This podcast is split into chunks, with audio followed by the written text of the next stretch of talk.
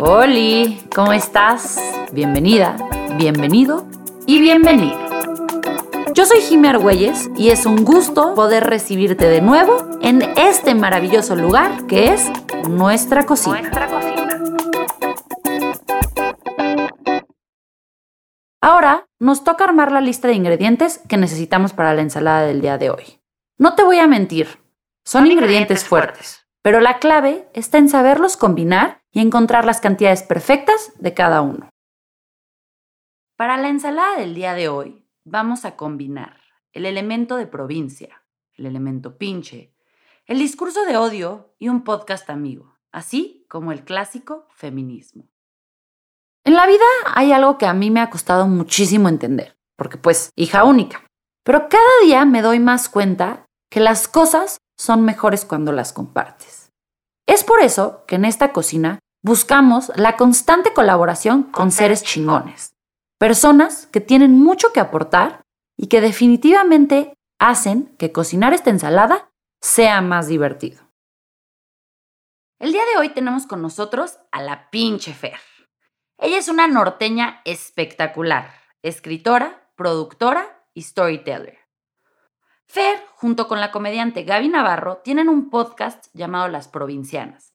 Y de verdad, si no lo has escuchado, te lo recomiendo ampliamente, porque junto con sus invitados, que van desde influencers, comediantes, artistas y cantantes, vas a pasarla muy, muy bien y sobre todo, te lo prometo, te van a dejar reflexionando.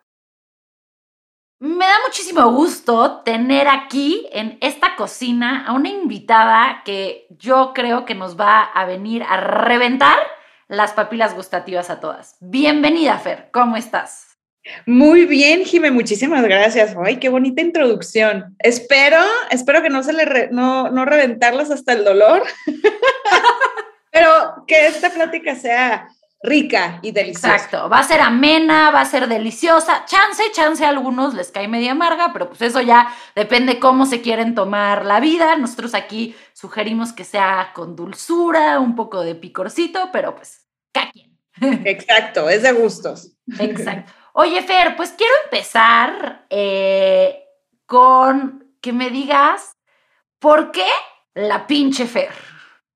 La pinche Fer. Qué bueno que me preguntas y creo que eres la primera persona que me pregunta. Oh. Porque desde chiquita siempre me decían como que, ay, pinche Fer. O sea, pero en el, en el buen sentido, o sea, en buena onda, no de que, ay, pinche Fernanda, no, no me regañaban, sino creo que era como una persona, soy una niña era una niña y soy una persona muy observadora y de pronto muy curiosa y salía de repente con ocurrencias que rayaban en lo impropio, entre comillas, es que estoy haciendo los deditos de entre comillas impropio, pero pues es muy subjetivo. Y como, ay, pinche Fer. Y ahí se me quedó la pinche Fer. O sea, tanto mi mamá como mis primos, mis primes, este, mi papá, no, mi papá nunca me dijo pinche mis hermanos, o sea, sí, o mis tíos, mis tías, este, por eso, como que, ay, pinche Fer, ahora con qué va a salir o con qué salió. Excelente, me encanta, gran eh, anécdota. Hoy en día lo has agarrado un poco como tu nombre artístico, es como te conocen en medios, pero ¿quién es Fernanda atrás de la pinche Fer? ¿Quién es Fernanda atrás de la pinche Fer? Sí, o sea, la pinche Fer es, eh, sigo siendo yo, pero sí lo quise hacer como un poquito más, como en mis redes sociales, eh, a ver, que tampoco soy como súper, no soy famosa, pero en mis redes sociales como ponerlo como, dejar clarísimo que mexicana, mexicanísima, este, y con la historia que te conté, pero detrás de esa pinche Fer? Qué buena pregunta. Empezamos, empezamos profundas. Yo creo que eh,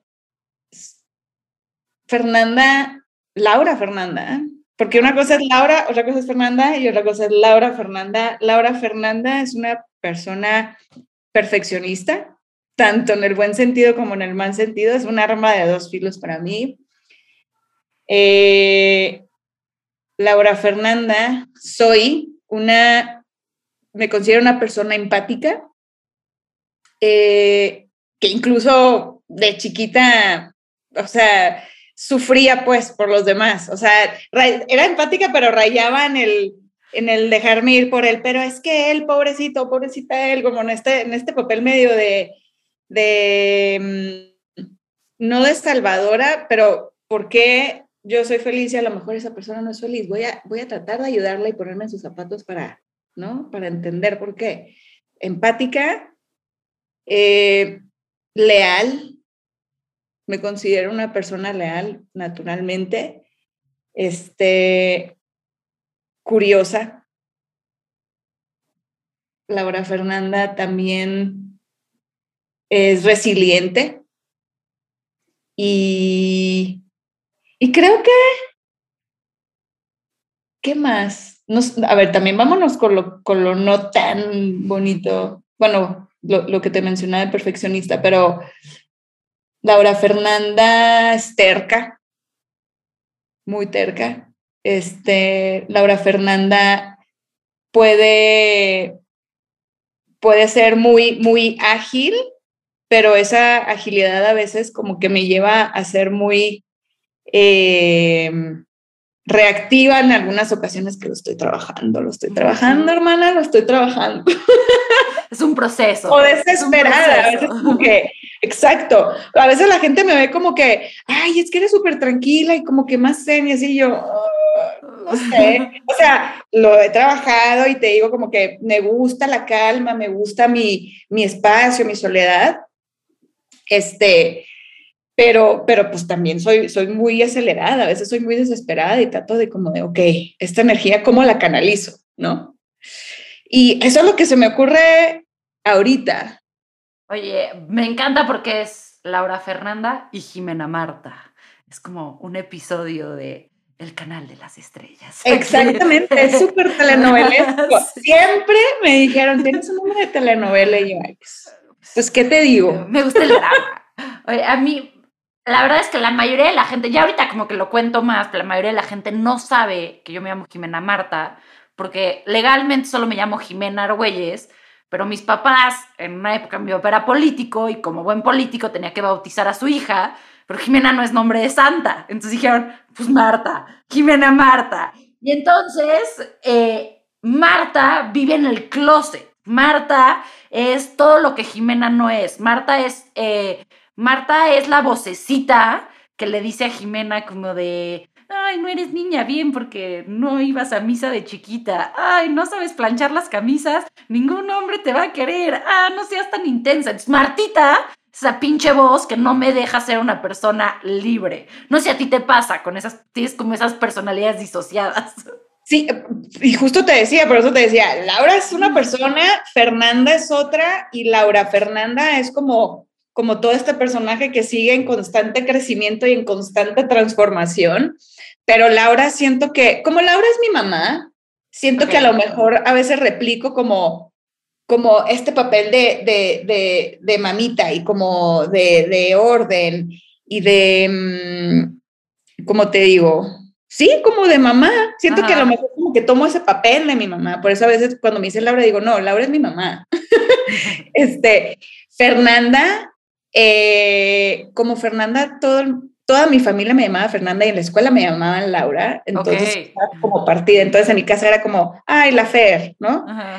Y ya, ahorita ya de grande digo, ok, ya soy Laura Fernanda, esta soy yo, y está este personaje de la pinche Fer, entonces ahora mucha gente me llama La Fer o La Fer, y a mí me gusta porque la, pues en el norte... Eh, pues a todo le ponemos un artículo, ¿no? La Marta, la Jimena, exacto, nos encanta el Pablo, la Margot, o sea, sí, entonces soy la Fer o la Fer. La Fer. Oye, la Fer, y pues ya nos dijiste desde el norte, pero ¿de dónde específicamente en el norte de este bello país? Específicamente de Hermosillo, Sonora. Ok, ok. ¿Y qué tal es crecer en Hermosillo, Sonora? Mira, te puedo decir de todo. O sea, ya verdad, yo vengo como, pues de un contexto bastante privilegiado, o sea, sí, papás muy trabajadores, muy luchones, pero aún así de un contexto bastante privilegiado porque siempre estuve en, en la escuela privada.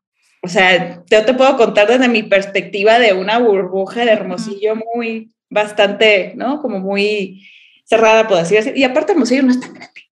Este, honestamente, honestamente, tuve una niñez muy bonita sí tuve una niñez muy bonita. O sea, de pronto, obviamente, ahora ya de grande me di cuenta que, que sí buscaba mucho encajar.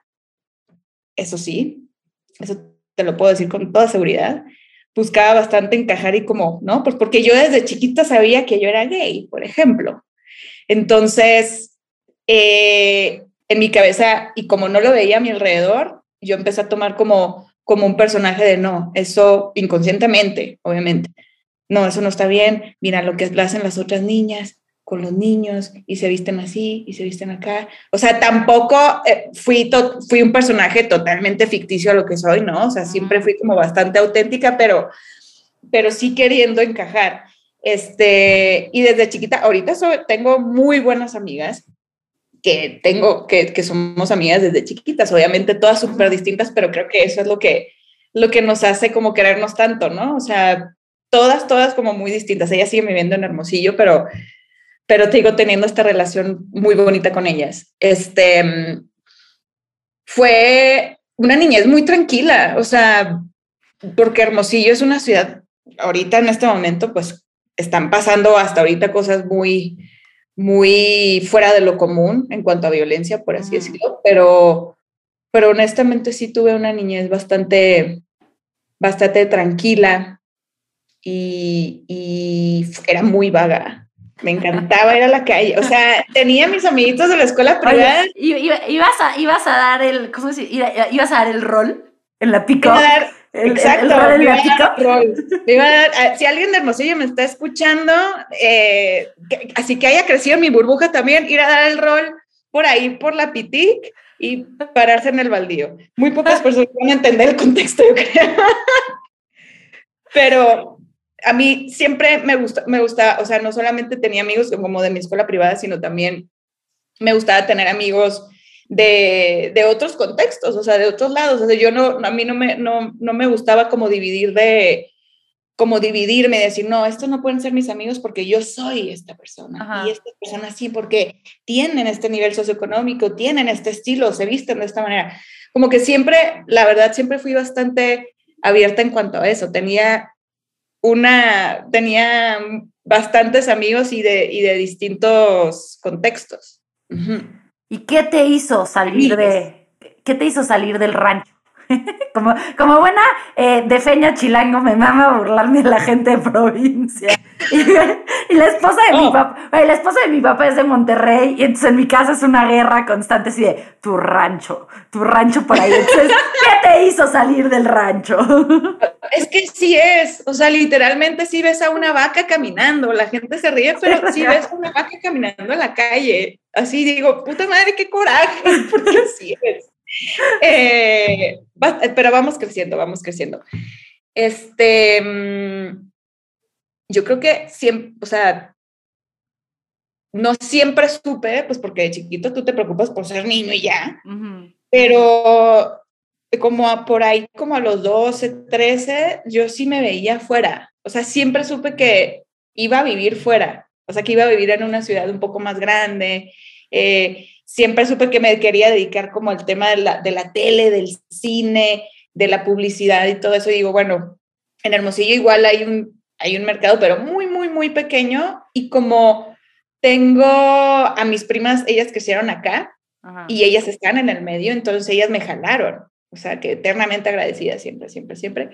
Eh, y dije, pues en Ciudad de México están mis primas, se dedican a lo que yo me quiero dedicar, pues me voy. Y me vine. En la carrera, ¿te viniste a estudiar la carrera? No, la carrera sí la ah. estudié en Hermosillo. Ok. Ajá. La, carrera la estudié en Hermosillo, Mercadotecnia. Ok. Y luego me fui a un intercambio a Italia y ahí agarré todos mis tópicos y los metí a cine, porque yo ya sabía que me quería venir a Ciudad de México. Ese era como mi, mi next step. Ajá. Eh, Pero yo creo que, o sea, en resumen te diría que, pues mis sueños, por así decirlo, fue lo que me trajeron acá.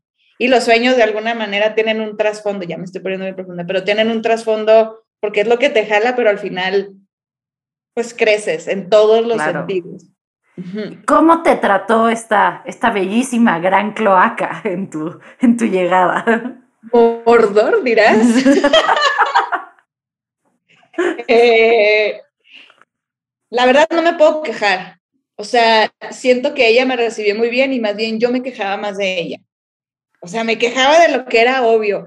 Ay, que el tráfico, ay, que mucha gente, porque soy bastante social, pero soy muy introvertida. O sea, de pronto estar con tanta gente me, me, me cansa mucho. Em, o sea, para poder yo recargar mi energía tengo que estar sola, como hay gente que lo hace eh, alrededor. O sea, el, ya hoy, sí, el ya hoy muy llamado introvert extrovert, que yo me entiendo contigo, que es, soy súper social, pero necesito encerrarme en mi guarida para, para como el recharge. Y ya, y ya que otra vez que tengo energía puedo volver a ser social. Pero sí. todo el tiempo con gente me vuelvo loca, me muero. Yo llevo 10 años viviendo sola, sola, pero sola hasta apenas el año pasado tenía un gato, adopté un gato, o sea, amo estar sola. Sí, sí, sí, sí, o sea, y desde, y desde niña, ¿eh? Me doy dando cuenta que me gustaba mucho la vagancia, pero también cuando no quería salir, no salía. Y a veces eran muchos los días que no quería salir, pero, pero sí, sí me gustaba obviamente social, sobre todo en esa edad que te digo, estás buscando como como encajar, como conectar, como, ¿no? Pero, pero de pronto, pues, cuando ya es suficiente, ya es suficiente. Pero la ciudad, o sea, volviendo a la pregunta, honestamente sí me trató bien, honestamente. O sea, creo que sí hubo un momento en que me cansé, me cansé mucho y dije, me tengo que ir. Incluso ella como medio que me pateó tantito y fue que me fui a Los Ángeles un rato y me volvió a llamar de, oye, te extraño, y yo, yo también, y ya me vine para acá, otra vez de nuevo. sí, ya de México es, como dijo Salvador Dalí, la verdad sí es, la neta sí es bien surreal, y eso yo creo que es algo, una de las cosas que más me fascinan de aquí. Es una... de todo, para todos. Para todos, para todos los gustos. Yo siempre que platico con amigos eh, que no conocen la Ciudad de México, les digo, es que son como 100 ciudades en una. O sea, puedes ir a Xochimilco y vivir una experiencia y de repente estar en Antara, en Polanco, y de repente en Santa Fe, pero de repente irte a la Condesa. O sea, en un día puedes conocer N ciudades de México. Sí. Eh, es, es, es cabrón, es un lugar, la verdad, creo que los, los capitalinos no la apreciamos tanto como deberíamos, como que ya la damos por sentada, así de... Ah, Exacto, no, y creo que eso, eso, creo que eso, o sea, yo creo que te digo que ahorita como me trató bien, pero si me hubieras preguntado hace cinco años, te digo, no, güey, o sea, me, me drenó, me drenó esa ciudad, mm, me gusta, pero no sé si tanto, y ahorita me, me voy dando cuenta y me ha dado tanto tanto, tanto, tanto esta ciudad que digo, pues, obviamente que me ama. Y obviamente que yo la amo de vuelta. Entonces, pues sí, o sea, es una ciudad maravillosa y es muy claro, muy, muy claro porque hay gente que llega y es evidente cuando la ciudad te patea y te dice, no, no, no, o sea, cuando nada te está funcionando, nada te está fluyendo, la ciudad te patea, pero cuando te recibe, te recibe como, como una mamá, o sea, y te abraza y te, ¿no? Sí, es una gran ciudad. Oye, y ahorita me, me contabas y, nos contabas que tú justo eh, desde chica ya sabías que eh, era eh, tu inclinación era que te gustaban las mujeres. ¿Y cómo, o sea, cómo fue este proceso para ti viviendo en provincia? o sea, o sea, creo que como, como buena chilanga y aparte buena chilanga de ambiente liberal, es como de, ¿cómo sale la gente del closet que no tiene papás liberales? Básicamente es mi pregunta. Así de... a caballo? que, contratan un toro. Este, no, eh, honestamente, a ver, creo que y justamente Pablo Morán es algo que me hizo ver.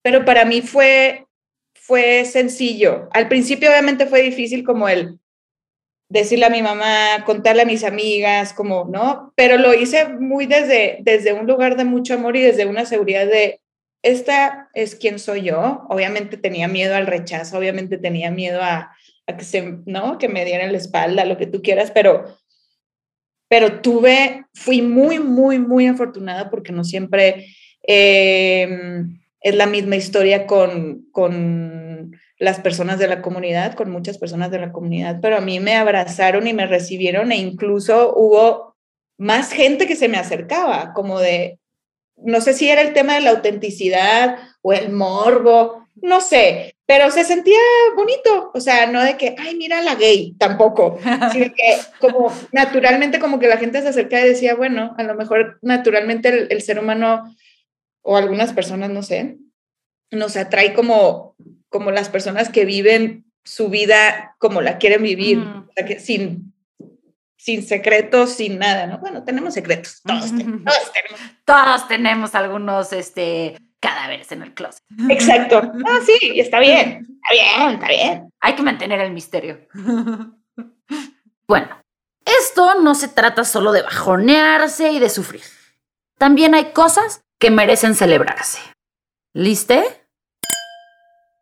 Aquí quiero señalar que sí, aunque como país seguimos estando jodidos en el tema de la homofobia, hay ciertas cosas que tenemos que aplaudir porque han sido grandes logros. Al menos hace 12 años se aprobó el matrimonio igualitario en la Ciudad de México. Y hoy hay otros 24 estados de la República en el cual esto ya es ley. Jalisco siendo el más reciente este año. Además, el año pasado en el Congreso de la CDMX se aprobó la Ley de Derechos de las Personas LGBT, con la que se busca garantizar y evitar la discriminación en contra de la comunidad. Y se menciona que los crímenes de odio son un tema urgente en la agenda pública. Yo sé que esto todavía no es suficiente, queda mucho por hacer, pero vamos bien, vamos bien, vamos en el camino correcto. En el 2010, en el extinto DF, también pusimos el ejemplo permitiendo la adopción a parejas del mismo sexo. Hoy en día, otras 11 entidades han progresado en dar este derecho básico a las familias. Y a ver, aunque el camino es largo, hacia allá vamos. Y la inclusión se construye día tras día. Bueno, mi proceso fue bastante sencillo, o sea, mucho tiempo yo me lo guardé y me dije, no, no, no, no, no, eso, es que eso no está bien, eso no debe ser, y esto pasa si si, si lo haces, esto pasa si no lo haces, o sea, como que desde chiquita lo supe, lo bloqueé mucho tiempo, pero luego cuando dije, ok, ya, ya es más que claro. Eh, y fue a la primera persona que le conté fue a mi hermano. Bueno, no, a mi mejor amigo y luego de mi familia, a mi hermano. Este, y obviamente él fue como que, pendeja, ya sabía. Así, yo, ahí Cuéntame algo nuevo. ¿Y por qué no me dijiste? Así, Así de, yo sufriendo aquí, llorando, en las noches por cómo te voy a contar y tú, ya sabía. Obviamente ya sabía, me hizo. Pero bueno, eh, pero fui, o sea, me recibieron. Sé que, a lo, o sea, a lo mejor no es, no es lo que más importa, pero, pero sí tiene, pero sí es, sí es importante, ¿no? Pues que te acepten. O sea, no es, lo, no es lo que va a definir tu valor, pero al final como seres humanos buscamos conectar y sobre todo con las personas que, que, más queremos, ¿no? Y con las personas que nos importan. Este, pero en resumen, mi proceso fue muy, muy bonito y muy mágico. Ahora, Pablo me hizo ver algo. Y a ver, aquí vamos a hacer una pausa, porque yo creo que te andas preguntando, ¿quién es este Pablo del que hablamos? Pues este Pablo es nada más y nada menos que Pablo Morán, un amigo de la FER que forma parte de la comunidad de stand-up y también LGBT, activista y escritor. Y además es alguien que yo conozco de toda la vida. Pablo y yo íbamos juntos en la escuela, era una generación abajo de la mía y de verdad me da tanto gusto verlo en estos espacios, eh, ver cómo nos ha abierto los ojos, nos ha hecho a todos reflexionar. Entonces, Pablo, si nos estás escuchando, te mando un abrazo y un beso. Sigamos con el contenido. Que yo no había tomado en cuenta. Yo dije, güey, fue súper fácil, todo el mundo me aceptó, todo el mundo como que, wow. Y, y, no me lo dijo como regaño, sino como que me lo comentó. Es que hay muchas mujeres, o sea, que son, que son gays, que son lesbianas, y no son, entre comillas, físicamente aprobadas por la sociedad, ¿no? Dice, y tú sí. Y yo, claro, por supuesto que sí. O sea, es, a veces sin darnos cuenta inconscientemente tenemos este chip y decimos, ay, es lesbiana, ah, bueno, está bien, se ve bonita, todo bien. Incluso te sexualizan tantito, no tantito, muchito. Eh, y dicen, bueno, sí, está bien, eres bienvenida, ¿no? Entonces, yo digo, wow, pues claro, eso, eso era un punto de una vez más, entre comillas, a, a mi favor, por así decirlo. Entonces, privilegio por todos lados en mi vida, pero, pero mira, besos hasta arriba a la creadora o creadores. Pero sí, creo que es, creo que es clave y a mí me pasa, eh, me pasa bastante dentro de, de mi, mi tema, que es el cuerpo, que es tener un cuerpo grande, que es tener un cuerpo eh, diverso, que, haber, que es haber echado por la borda eh, las dietas después de 15 años de estar a dieta pero también justo una amiga me decía, sí, cabrón, pero tú gorda o tú grande todavía puede comprar en tiendas normales. Y tu gorda va acompañada de un pretty privilege de que eres una niña muy guapa. Y entonces, y, sí, lo reconozco y, sé que he vivido el pretty privilege. Entonces me dice, no puedes comparar. O sea, no, no es que no quiero decir que se trate de que una pelea de quién sufre más o menos. Todos, cada quien vivimos nuestro proceso y cada quien tenemos nuestras luchas y no hay que invalidar ni poner a nadie en un pedestal porque sufran más.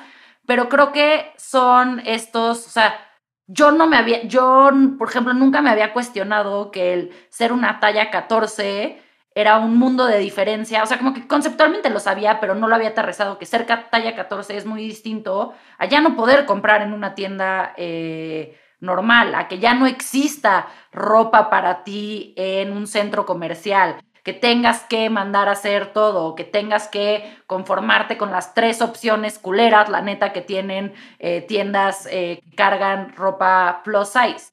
Y creo que es un poco, o sea, de, de lo que tú me cuentas, eh, me identifico con esa parte de, o sea, es como, sí, somos distintas, pero no tan distintas y todavía cabemos, justo cabemos, seguimos teniendo el privilegio de poder ser la medio outlier, pero no estamos este, al final de la curva.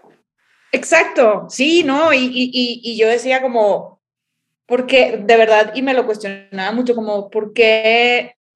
Yo creo que será, no sé si será el tema de las familias o el tema del contexto social de cada persona, pero cuando Pablo me hizo ver esto, yo dije, por supuesto que tiene que ver que fui amada y aceptada. A ver, en mi círculo social cercano, sé que me aman como soy, ¿no? Independientemente de, de mi físico, lo que sea. Pero pero afuera, o sea, en, fuera de mi, de mi círculo cercano, por así decirlo, cuando yo decía que era como, ah", o sea, cuando mencionaba que, que yo era gay, era como de, ay, no pareces como un cumplido, y yo, para nada es un cumplido, y varias veces me, me ha tocado como, desde el amor siempre, como, o sea, gracias si lo, si lo hiciste como un cumplido, pero realmente no es. O sea, realmente es más una falta de respeto porque estás minimizando una parte de mí.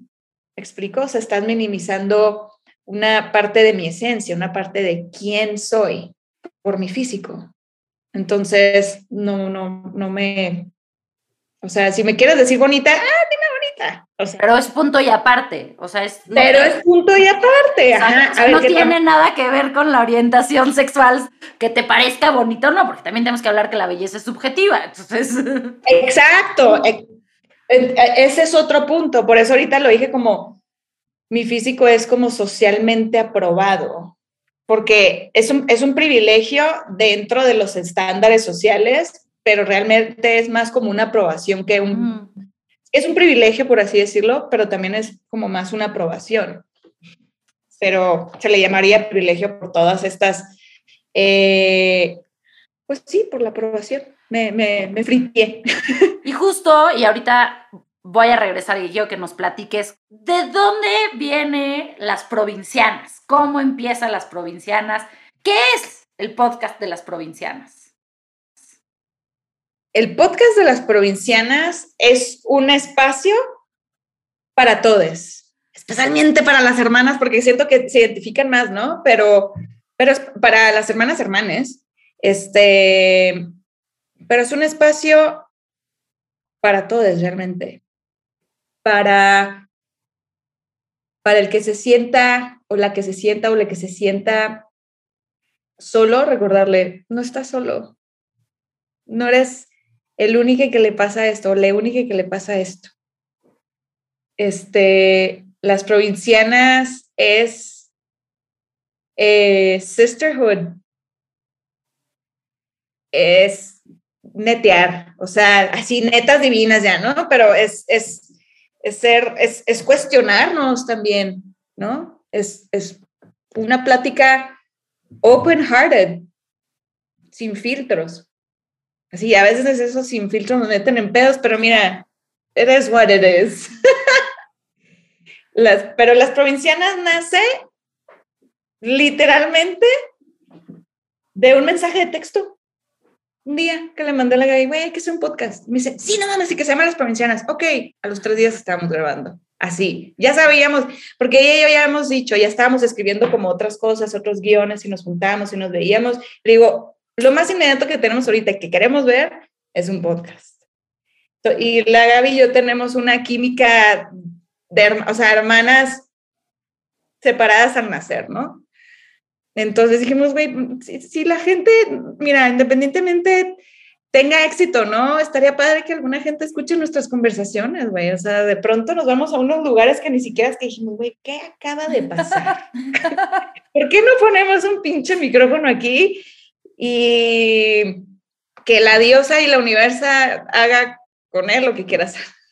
Y es que eso transmiten. O sea, la verdad es que a mí lo que me enganchó muchísimo de su contenido y cuando empecé a, escuchar las provincianas, me dejé ir como hilo de medio, me, me, como hilo de media y me eché como 30 episodios. O sea, creo que todo lo que había en ese momento en Spotify ya ahí me tienes. A, te hace sentir que estás justo con estas amigas de toda la vida, porque son tus amigas. O sea, yo me siento que estoy ahí con la Gaby, con la Fer platicando y, y me siento ahí en el café y me cago de risa y me duelen cosas que cuentan y lloro, pero sobre todo no ha habido un solo episodio que no salga con alguna semillita plantada.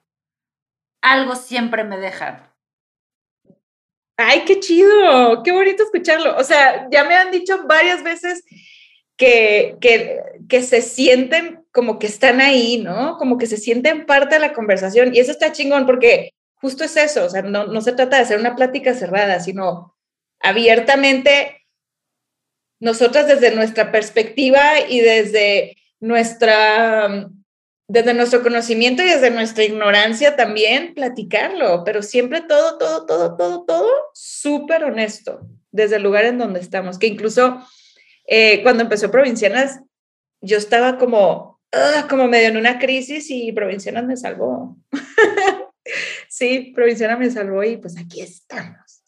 Pero sí, Provincianas es, es nuestro bebé, nuestro bebé, porque es diverso es abierto, es amoroso, es, es divertido, ¿no? Es, bueno. es un bebé que, que, que, el resto de, de les que es, eh, los escuchamos, eh, es un bebé que, que, da gusto que nos hayan compartido, porque la verdad se pasa muy bien se pasa muy bien el rato. Hace amena esas horas que uno se sube a la caminadora o que anda en el tráfico. Entonces, este, si no lo han escuchado y nos están escuchando ahorita, pues quiere decir que les gusta el contenido de audio. Eh, es un gran espacio, entonces por favor pasen ahora eh, a un episodio de Las Provincianas y eh, van a conocer a Gaby. ya tendrá Gaby que venir también a Ensalada Feminista a darnos su lado, pero yo cuando doy con las provincianas, uno de los capítulos que escuché y te escuchaba a ti y ahorita lo volviste decir es que cuando tú te revelas ante la sociedad eh, de, Hermosillo y sales del closet y dices yo soy una mujer lesbiana, que contabas en ese episodio como que la gente se te empezó a acercar y ahorita también. Y, y, por, lo, por donde nos llevó la, la, conversación, ¿no sientes un poco que te volviste como medio el poster child de se puede ser lesbiana y seguir siendo una niña bien? Sí, ¿eh? O sea, sí, esa es la realidad. O sea, de que no, no, como que, no sé si a veces, y no solo en provincia, también, por ejemplo, mis abuelos son muy conservadores, es como de piensan, ah, si es lesbiana tiene tres cabezas, si es gay eh, hace popó morado, no sé, o sea, como que piensan que, que son, que no, para ellos su concepto de orientación sexual va ligado a que tienes que ser de, tienes que ser raro, y al, y al, no sé, o sea, si son, no sé, estoy mezclando muchos conceptos, pero, pero creo que espero que nos entiendan el trip. Pero te entiendo perfecto, ¿por qué? Porque lo diferente, lo diferente, lo distinto nos saca de pedo. Entonces, cuando es distinto y tú tienes varias cajitas en tu cabeza, es, güey, ¿dónde lo pongo? ¿O dónde la pongo? ¿Dónde le pongo? Entonces, entiendo también, ¿no? O sea, como nos, como tanto con la, lo entiendo, más no, no lo justifico. Claro. Lo entiendo. Este, porque pues también nosotras cuando, no sé, cuando tú, tú te topas con algo muy distinto y dices, ay, pero ¿cómo? ¿Dónde es esto? O sea, esto es extraño para mí, esto es, de, la palabra como lo dice, extraño. Entonces, eh, volviendo a tu pregunta, ¿Cómo, cómo, cómo, me puedes repetir tu pregunta? O sea, otra vez para no... O sea, como, sí, como, eh, no sé, como si llegaste a sentir precisamente que volviste el, como el poster child o esta eh, figura ejemplar de, se, sigue siendo una niña bien, pero es lesbiana. pero, pero ¿de qué estábamos hablando? Regrésame, regrésame porque sí me voy, me voy y me disperso. Ah, Laura Fernández dispersa. Excelente. Pero puede ser muy atenta también. Em, sí, o sea, tampoco es como que soy la persona más famosa de Hermosillo, pero sí siento un, el lado positivo de eso es que las personas empezaron no a estereotipar a las personas homosexuales, como una, orientación sexual no es específicamente el estereotipo que tú tienes en tu cabeza.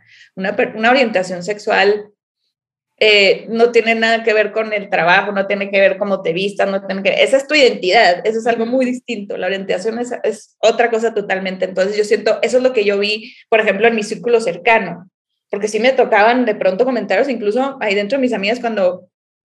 Eh, la primera chica que yo supe en Sonora que salió del que yo supe, ¿no? Obviamente ha habido miles, pero que yo me enteré dentro de mi burbuja que salió del closet, la primera reacción fue un qué asco. Entonces yo dije, ay, no, o sea, no, pues no, está mal.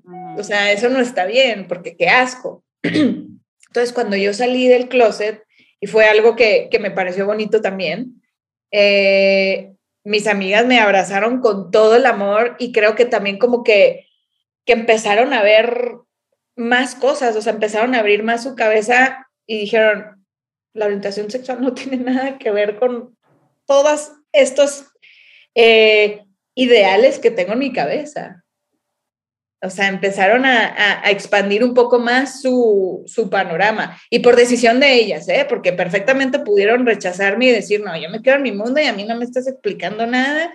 Y no, me, no, vengas a meter ruido. No vengas No, y por decisión propia, no te voy a decir como que, ay, yo les cambié la vida, sino ellas por decisión propia decidieron también abrirse y pues desde el amor verlo como la amamos por quien es y si amamos a ella, perfectamente podemos amar a alguien más así, ¿no?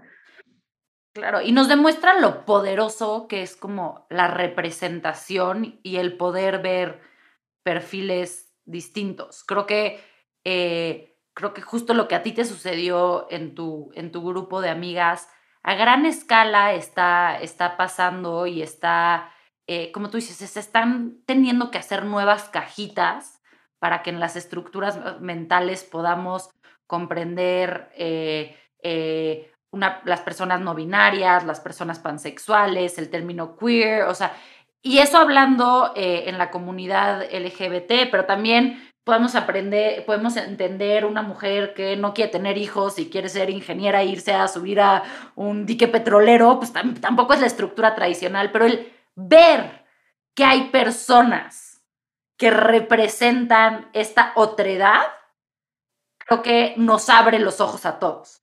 Y más cuando es alguien, o sea, obviamente cuando es alguien cercano, pues sí, lo vives tal cual. Pero es algo que yo agradezco en las redes sociales, que de repente te hacen que alguien que no tienes la más pinche idea de quién es, que vive del otro lado del mundo, se vuelva alguien cercano y entonces podemos beber, que, beber, ¿eh? La que es que ya es, ya es jueves, amigos. O sea, estamos. El episodio sale los martes, pero aquí ya, pero, pero aquí ya es jueves. Ya, ya, ya tenemos, ya, ya, tengo, ya tengo sed. Este.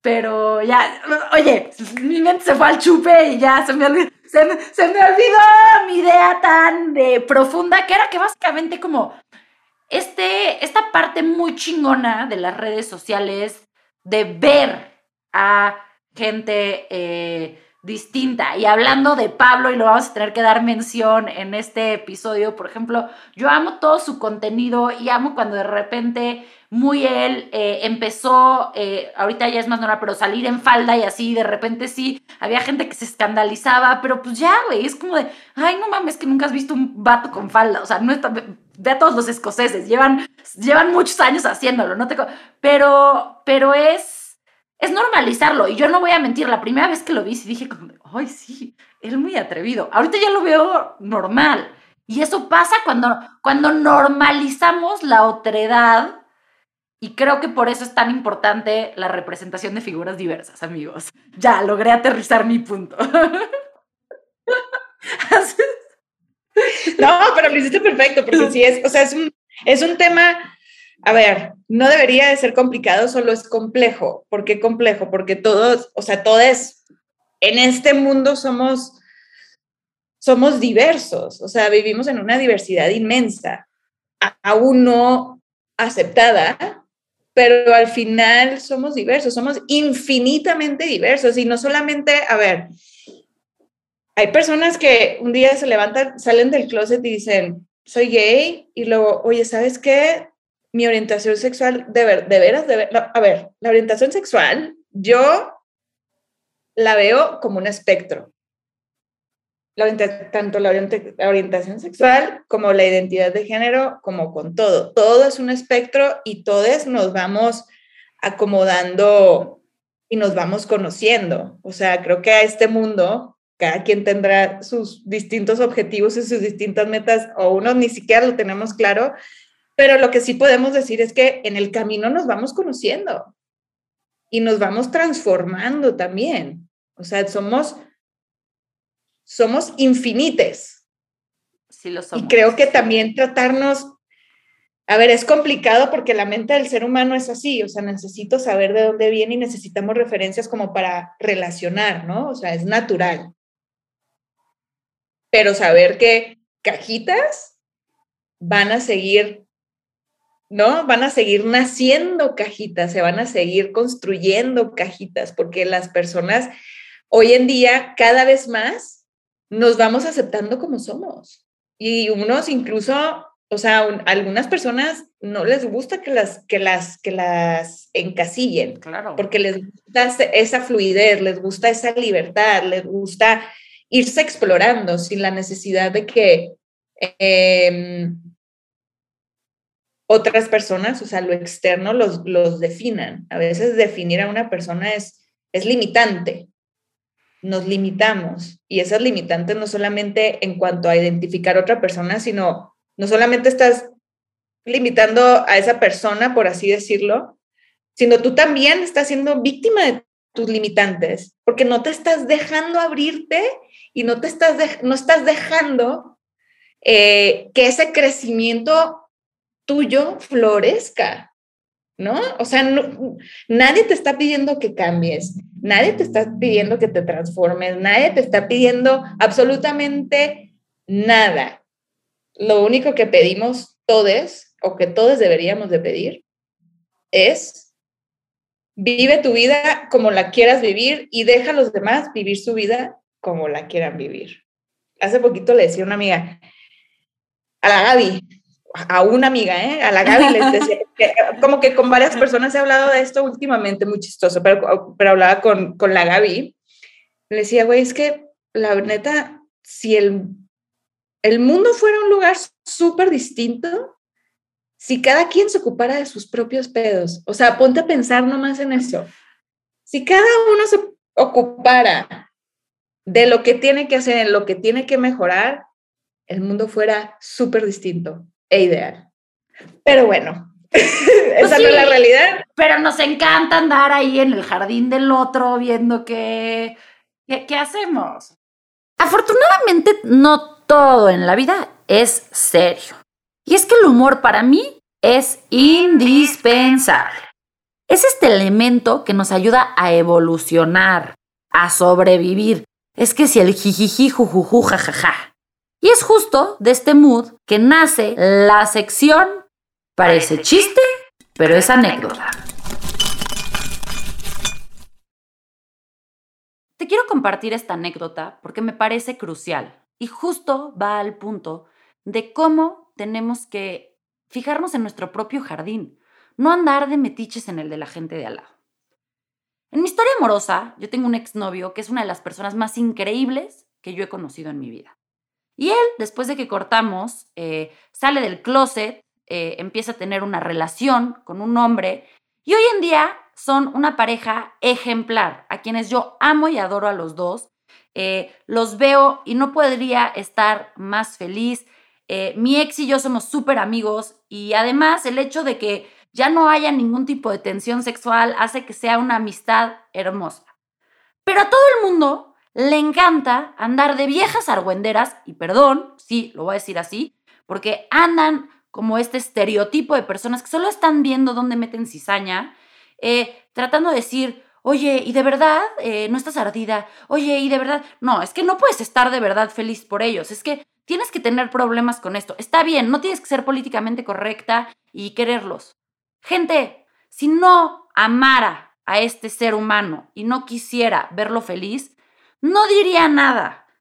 Me conocen, muchos de ustedes me conocen y los que no me estarán conociendo. Yo no tengo pelos en la lengua, yo no me callo las cosas, yo digo las cosas como son. Y si no me interesara de verdad verlo feliz y seguir en su vida, no estaría ahí. Pero a la gente le encanta el pinche morbo de ver cómo alguien pasó de una relación heterosexual a una relación homosexual.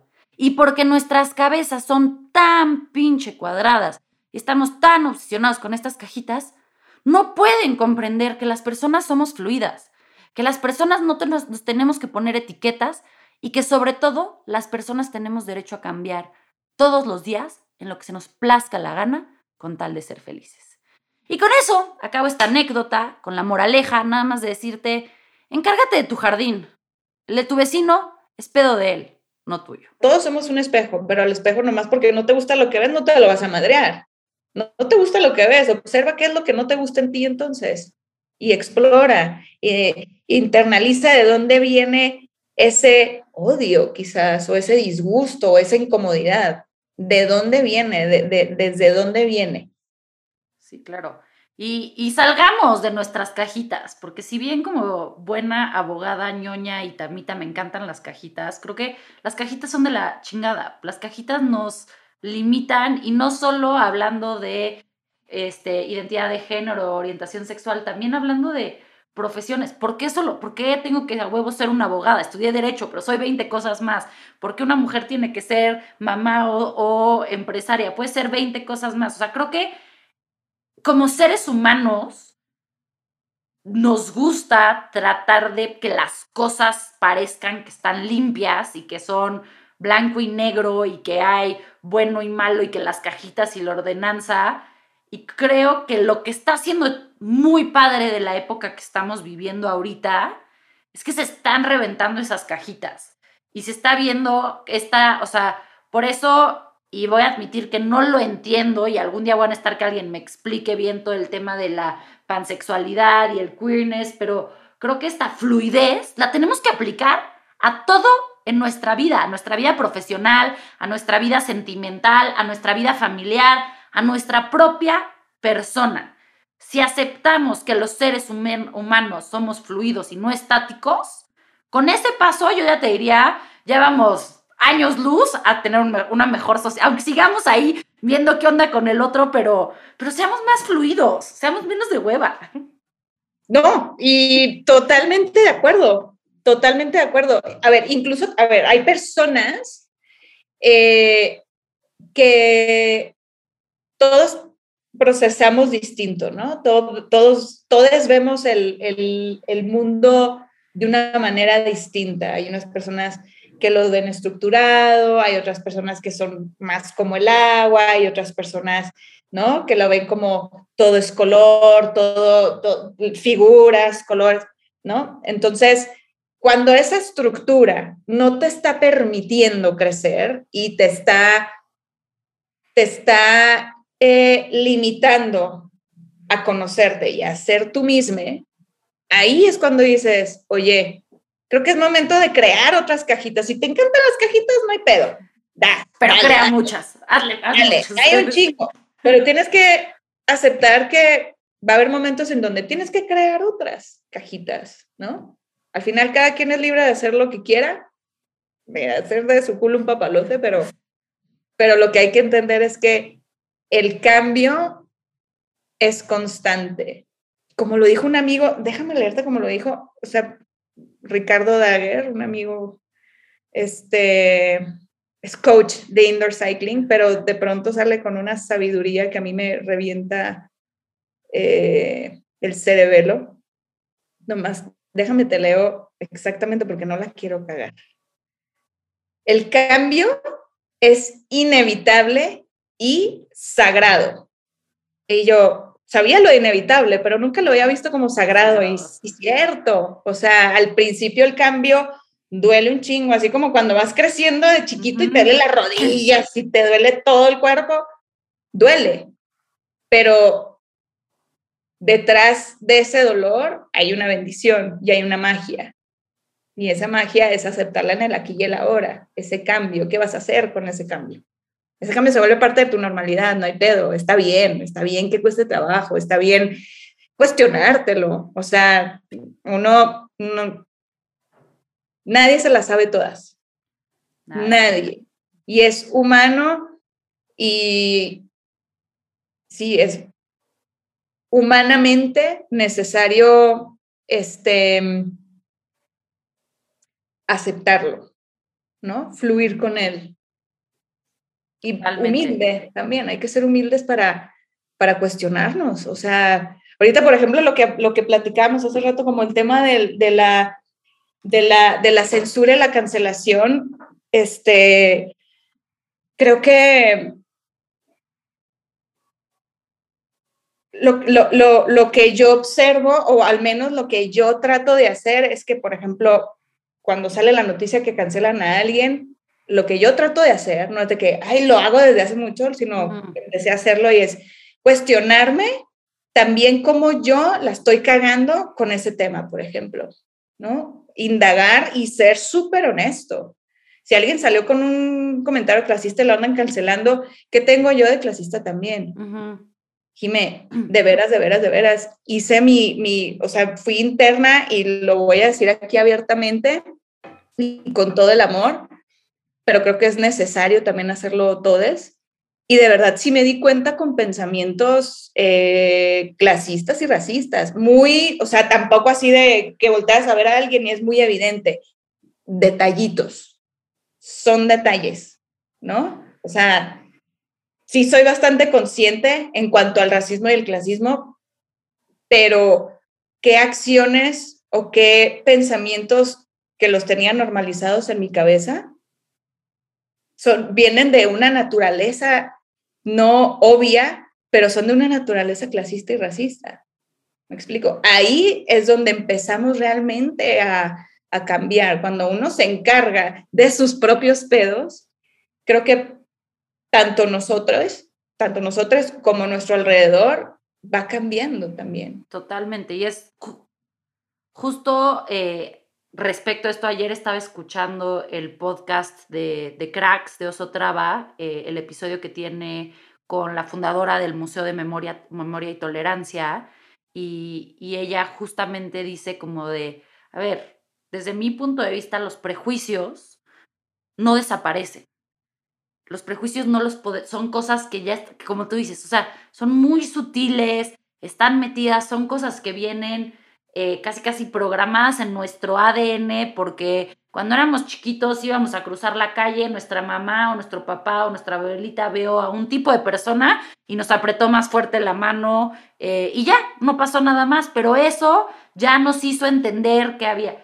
Y, bueno, eh, escuchen ese, ese episodio de, Cracks, un gran episodio, pero al respecto de esta plática, ella dice, la única forma en la que podemos eh, contrarrestar estos prejuicios es hacer conciencia de que los tenemos, es ser honestos con nosotros mismos y decir, sí, güey, no soy un ser perfecto y sí tengo pensamientos clasistas, pensamientos racistas, pensamientos eh, homofóbicos, o sea, tengo pensamientos, mis pensamientos en sí no le hacen daño a nadie, el daño es cuando los externalizo.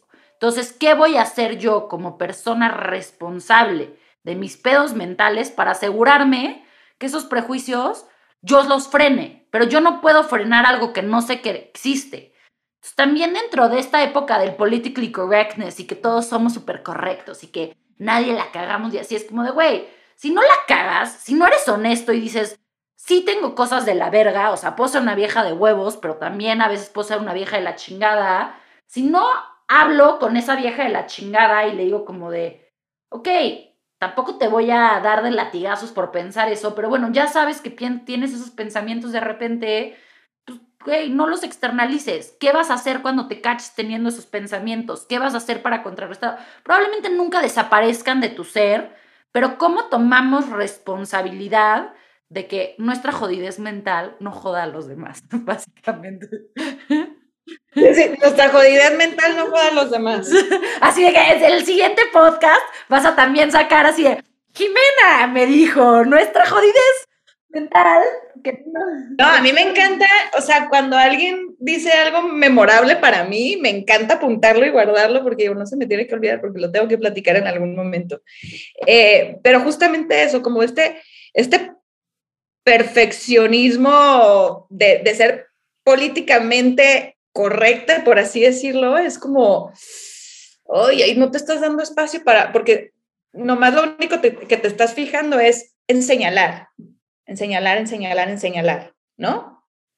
Y realmente no estamos viendo la raíz del problema, porque esa persona es un resultado de, de, de un sistema, ¿no? O sea, esa persona es como un reflejo de un sistema, por así decirlo, no un resultado, más bien un, un reflejo. Entonces, ¿cómo yo me atrevo a señalar si no, cómo yo me atrevo a decir que soy perfecta si ni siquiera me, está, me he estado volteando a ver? Lo, lo, aparte, lo perfecto no existe, lo, lo imperfecto es perfecto. Eh, por ejemplo, con el tema del, del, feminismo también, que ha habido como este, este ¿no? Las policías de qué tan feminista eres, qué tan bien lo estás haciendo, qué tan mal lo estás haciendo, es como, hermana, date cuenta, hermane, date cuenta que que el feminismo no se trata de ser la mujer perfecta, el feminismo es un movimiento para romper y tumbar un sistema que nos está oprimiendo. Entonces no hagamos lo mismo con nosotros, no hagamos lo mismo con nosotras, ¿no? Si, si lo que estamos buscando es un cambio y que, mira, mis, mis respetos a todo este movimiento y a todas las chicas activistas que la verdad me incluyo, pero hay veces que hay que ser honestas y es como, por ejemplo, este año, eh, me estuve realmente cansada y agotada. Fui a la marcha 20 minutos, dije, no puedo, me voy a, me voy a desmayar porque estaba como emocionalmente y mentalmente agotada. Siempre esa semana me... me, me sí, te, te satura. Me satura y yo me empecé a juzgar. No, ¿cómo, pero como que no hacía la marcha, no que muy feminista o qué, ¿no? Y dije, a ver, espérate, o sea, observa por qué te estás juzgando eso. ¿Lo estás haciendo realmente por el movimiento o porque estás cuidando la imagen que tienes? O sea, estás cuidando una imagen que, las, que crees que las demás personas tienen de ti. Y eso no. Todos los días estás haciendo algo por el movimiento en la oficina, en la calle, de alguna manera todos los días y en todo momento, no en todo momento, pero en muchas ocasiones eh, lo aplicas, porque el feminismo no solamente se vive el 8 de marzo, ni el 9 de marzo. Ni en redes sociales. Ni en redes sociales, es en todos lados, es la plática incómoda con tu papá, es la plática incómoda con tu primo, es la plática eh, incómoda, es, es, es, es, el comentario que, que, estás frenando de alguien que ni siquiera conoces, pero pues, desde el respeto y del amor, por así decirlo, lo, lo le haces ver como, no, solo quiero que sepas que eso me está, me está ofendiendo. Por esto, esto, esto y esto. Pero volviendo al tema de, de este perfeccionismo, es ser honestes con nosotras mismas ¿En qué estoy fallando yo? Tampoco se trata, como decías tú, de darse latigazos ni nada, pero si realmente quiero ver un cambio, así como la típica frase de Gandhi, if you want to see the change in the world, you gotta, you gotta do it yourself, o no me acuerdo cómo era. Pero es verdad, o sea, sí es verdad. y en este tema de, del feminismo que justo mencionas y, y hacia allá iba, eh, el famoso hora feministómetro, y, y, o sea, creo que necesitamos rápidamente como, como mujeres salirnos de ahí, porque ahí no es. Y ahí no es el, eh, el tratar de ver quién se lleva la medalla a la feminista perfecta, porque no hay.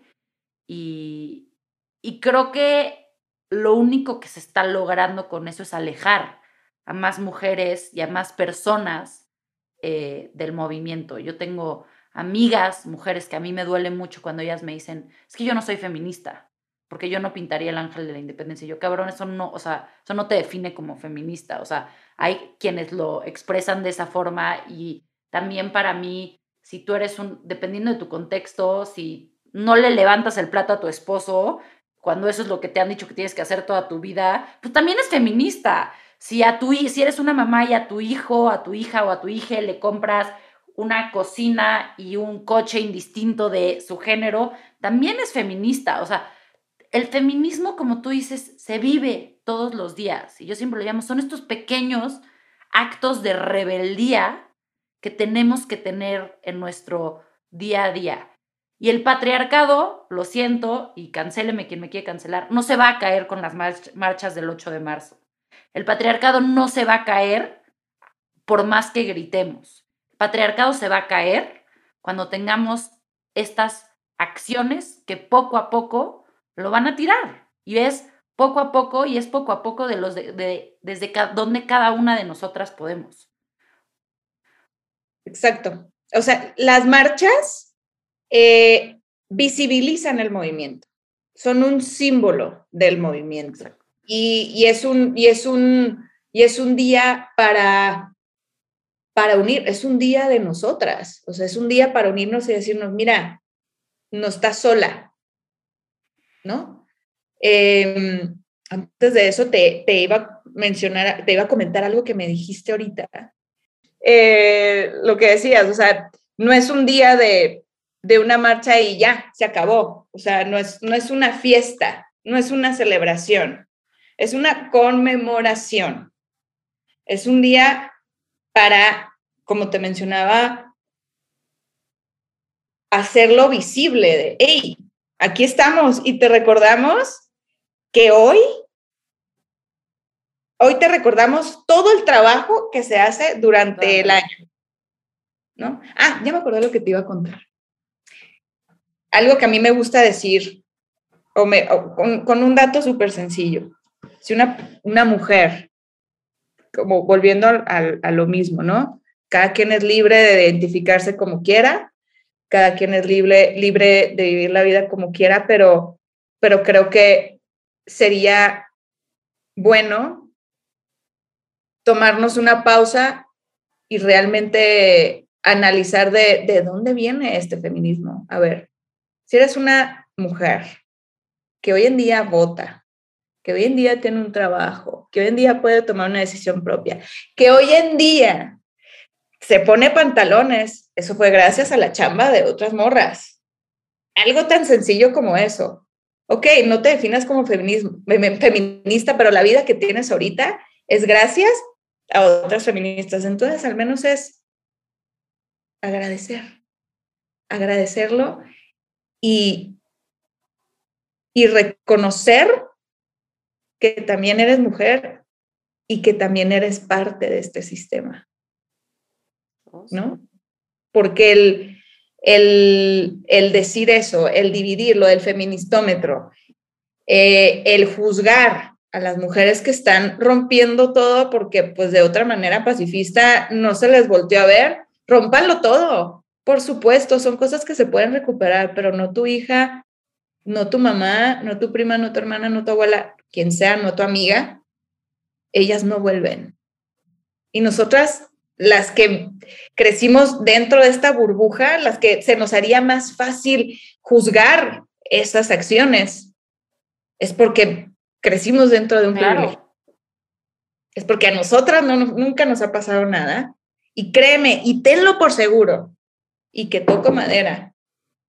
Pero si un día a alguien de mis mujeres les pasa algo y, y no se hace nada, yo también voy y lo rompo todo. Entonces, mi trabajo es quizás no romperlo, pero te voy a proteger, porque estás en todo tu derecho de que te volteen a ver.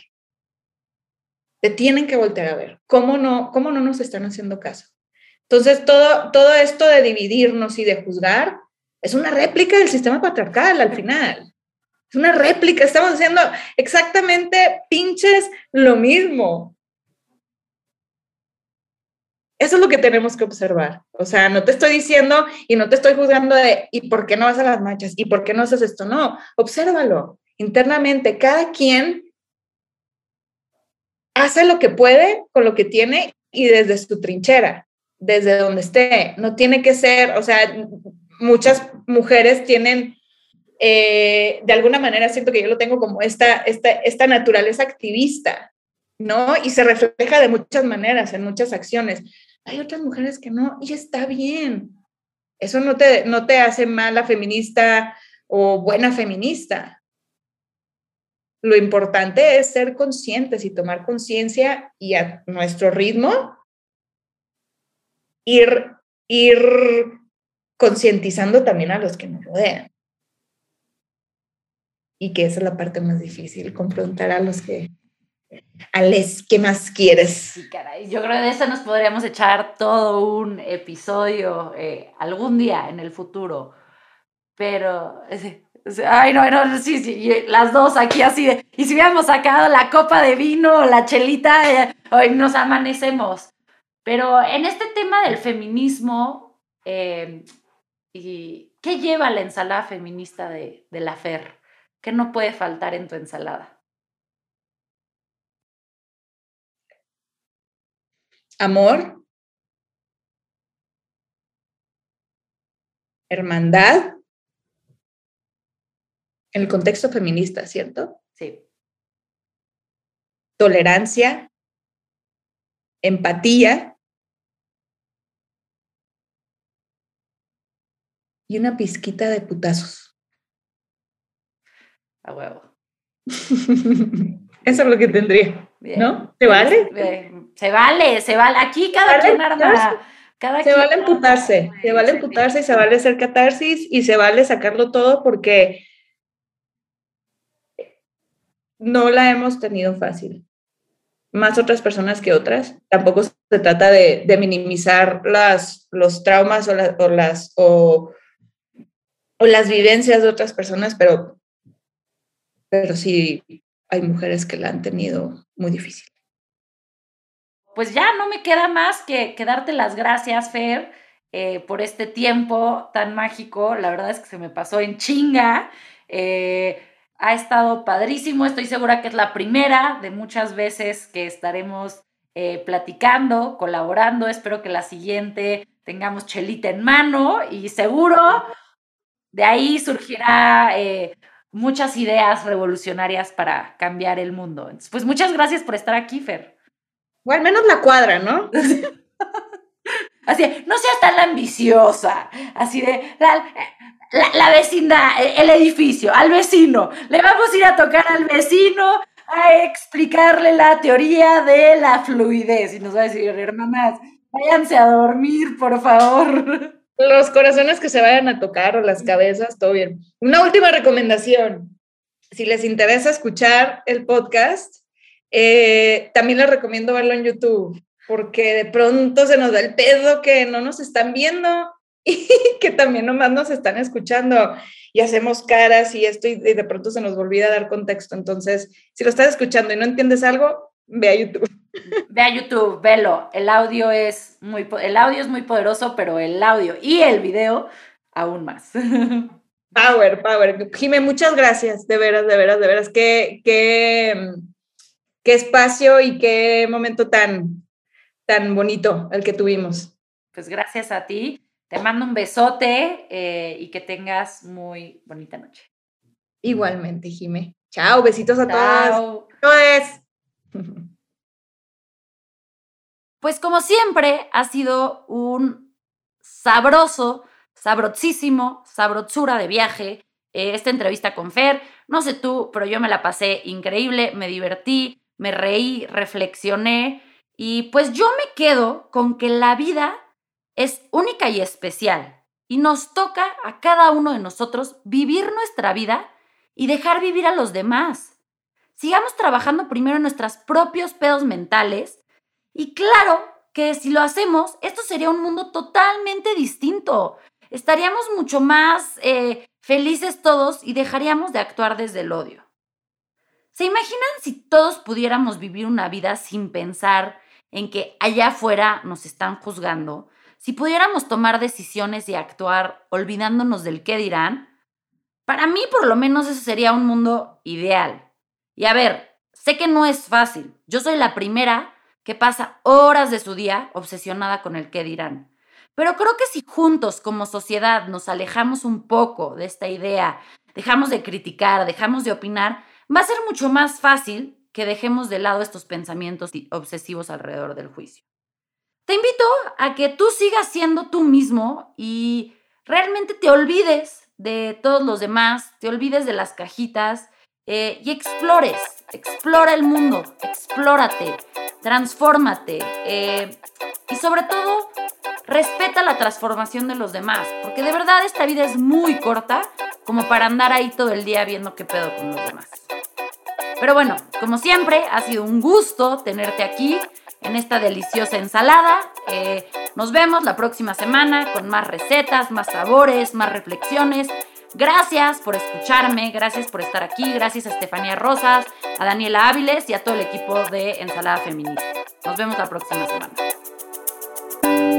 Muchas gracias por ser parte del viaje del día de hoy. Sin duda, me quedo con varios ricos ingredientes de esta charla con elementos que suman a mi recetario personal. Nos escuchamos la próxima, con más. Más personas que a través de su feminismo cambian la forma en la que pensamos y vemos el mundo. Más temas que deconstruir y más ensaladas que crear.